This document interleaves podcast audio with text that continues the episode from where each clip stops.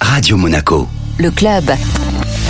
Le tennisman Romain Arneodo est avec nous ce matin sur Radio Monaco. Bonjour Romain. Bonjour. Alors il y a dix jours, hein, vous êtes arrivé euh, en finale euh, du double au Rolex Monte Carlo euh, Masters. Est-ce qu'une fois la déception de cette finale perdue passée, est-ce qu'on arrive à ne retenir finalement que le positif de cette superbe épopée?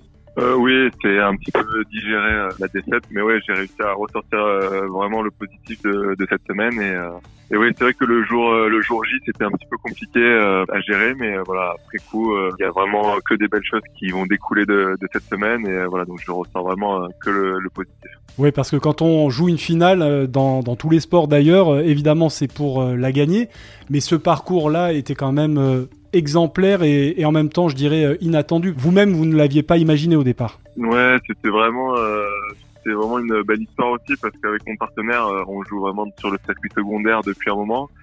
Et là, on a l'opportunité de, voilà, de jouer le plus beau tournoi du monde, à mes yeux en tout cas, mais voilà, en tout cas aussi une des plus grandes catégories.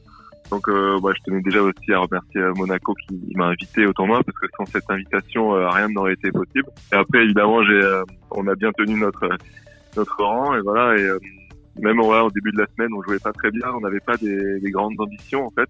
On avait évidemment envie de de gagner, mais on se sentait pas forcément au, top de notre de notre tennis. Et euh, finalement, euh, j'avais l'impression qu'on avait ce surplus de, motivation par rapport à, d'autres qui n'ont pas les mêmes rapports avec Monaco que moi, et, euh, c'est certainement ce qui nous a fait qui nous a fait gagner les matchs. Votre partenaire, c'est l'Autrichien Sam Weisborn.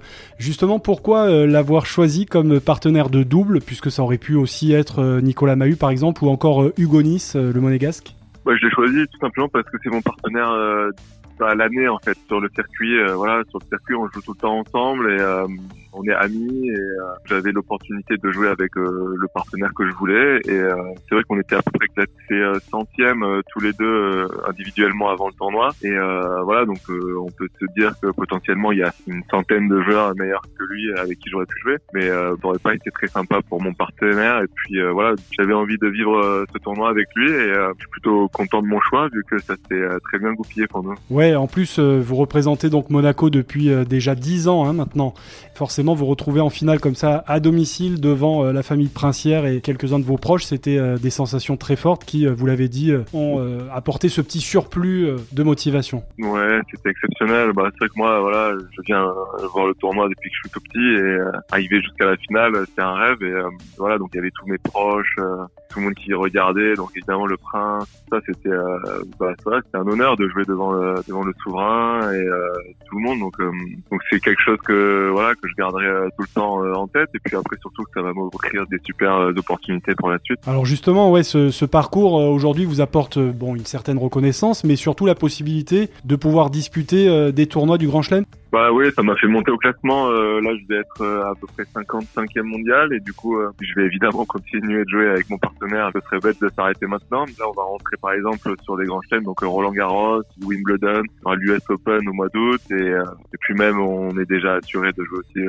Melbourne, euh, le tournoi d'Australie euh, en janvier prochain. Ouais, donc la prochaine échéance, là justement, c'est Roland Garros?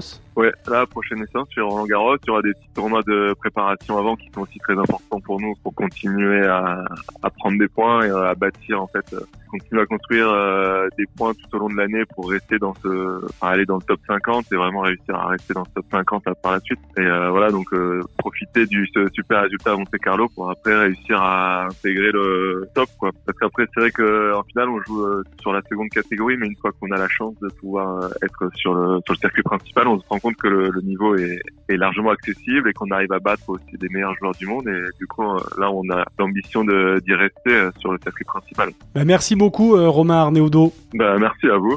Et on vous suivra bien sûr avec votre partenaire Sam Westborn, donc sur Roland Garros notamment. Merci, à bientôt. Merci, au revoir.